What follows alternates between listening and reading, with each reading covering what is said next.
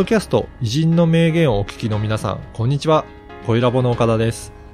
2019年1月14日からビジネスに生かす偉人の名言開始となりました。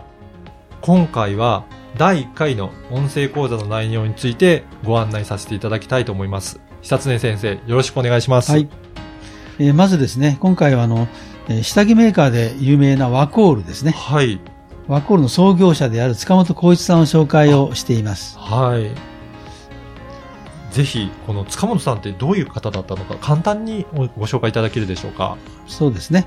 あのーまあ、戦争に行きましてね。うん。そしてそこで、えーまあ、多くの人が戦死してしてですね。はい。で自分は世のため人のために生きていこうと決心して、そし、て、あの、従来から関心のあった医療の関係のね、メーカーを作って世界的に、企業に、まあ、仕上げた、うんあ立派な人ですね。その人を紹介したいと思います。はい。ぜひ、この方のうん名言からうん学んでいきたい、いただきたいなと思います。うん学ぶたくさんありますね。そうですね。では、講座の一部をお聞きいただければと思います。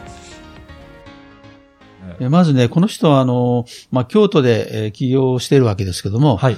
あの、生まれたのは宮城県の仙台市なんですね。はい。で、お父さんは、あの、繊維問屋をやっていました。うーん。で、従って、まあ、あの、繊維とかね、洋服とか着物とか、そういうのに非常に、まあ、詳しいえー生活を送ったわけですよね。あ、そういった、やっぱり幼少期の経験もあったんですね。そうなんですねうん。それで、あの、まあ、引っ越しをしてですね、滋賀県の、おに、えー移るんですけども、はい。まあ、ここであの、えー、八幡商業高校とはい。いう、まあ、高校、商業学校に行くんですね。はい。で、それこ、そこに行きながら、まあ、家業の、うんうんまあ、繊維関係を手伝っていくということで、はい。まあ、これが修行になったわけですよね。はい。で、この八幡商業というのは有名な学校でね、あの、実践教育を大切にする、まあ、学校であって、はい。まあ、商売人の士官学校っていうのはね、まあ、そうう。いうふうに言われるような、まあ、名門校なんですねあ。そこで勉強しながら家業を手伝ったと。やっぱりそれで商売のことも勉強されてたっていうことなんですね。そうです。もちろん商業学校だうし、んはい。それから自宅も商業ですよね。はい。まあ、従って、えそういう中で自分の仕事をまあ見つけていったということになると思いますけどね。あと、時代的にはやっぱり繊維ってすごく、あの、発達してたというか、うん盛んだった時代ですかね。あそうでですね。あの、うんこれ戦前のね、うんまあ日本はあの、工業ももちろん良かったんですけど、最初は繊維だったでしょ。はい。あの、しかし従ってそういうまあ、花形の部門ですよね。はい。で、そういったものにまあ、の家業を手伝いながら、まあ、将来に向けて勉強していったということじゃないかと思いますけどね。そうなんですね。はい。はい。で、その後どういった人生を歩まれていったんでしょうか？で、彼はですね、あの、まず戦争にまあ行かされるんですよね。はい。で、これが非常に大きな転機となるわけですけども、うんうんあの、第二次世界大戦でね、あの、インパール作戦っていうのがあるんですよ。はあちょっと、インパール作戦について詳しく教えていたこれはねだけるでしょうあの、1940年に行った、あインドで行った、はい。あの、作戦、日本軍の作戦なんですけどね、うん。あの、インドの北東部に、インパールという都市があるんですよ。はい。で、ここはですね、ビルマに近いんですけども、うんまあ、ビルマで日本軍は非常に戦績が良かったんですね。はい。で、あの、従ってその次の攻撃目標として、イギリス軍の主要拠点であるインパールを、まうんあ、攻略しようとうん。いうことなんですね。で、これはなぜそういうことをやる、やったかというと、あの、まあ、インドとかですね、そういうところから中国と日本は戦っているわけですよね。はい。で、そこへの補給線があったんですね。うん。、で、この蒋介石を助ける補給線をですね、物資の補給線を断つ目的で、インパルス作戦をまあ遂行するんですけども、はい。しかしこの作戦はですね、もう大失敗するんですね。ああ。あの、ほとんどの兵隊がね、死んでしまうんですよ。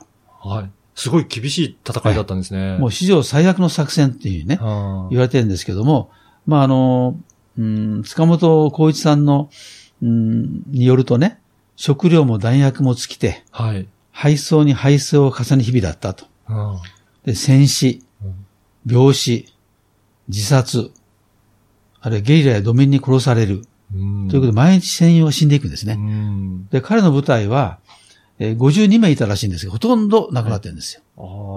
1名か2名生き残っただけということだったらしいんですね。そんな中の生き残ってそうです帰ってこられたってことで、ね。従って。ね、あの、彼は福音戦で日本に帰るときにね、はい。あの、自分はなぜ生きたのかなということで、自分は生かされてるんだと、神神からね、うん。いうふうに今信じるようになったんですね。はい。で、従って、まあこれからは戦友たちの例に代わって、えー新しい日本の国づくりのためにね、はい。命を捧げようという決心をおするわけですよ。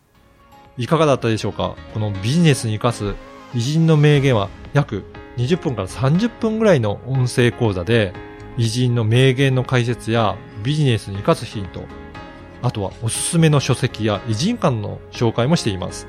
で毎週月曜日に久常先生のこの音声講座がメールでお届けいたします。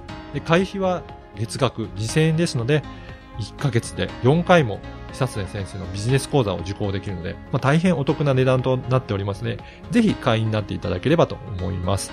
で、さらに会員の方には、このビジネスに活かす偉人の名言専用の Facebook グループへの参加が可能となりますので、ぜひ会員同士の交流はもちろん、先生への質問も直接いただけるバンドとなっておりますので、参加いただければと思います。詳しくは説明文にある番組サイトの URL からチェックしていただければと思います。そしてなんと、今お申し込みいただけると、2回分が無料で聞けるキャンペーンを実施しています。こちらも URL からお申し込みいただければと思います。久瀬先生、最後にポッドキャストリスナーに向けてメッセージをお願いします。はい。それでは音声講座でお会いしましょう。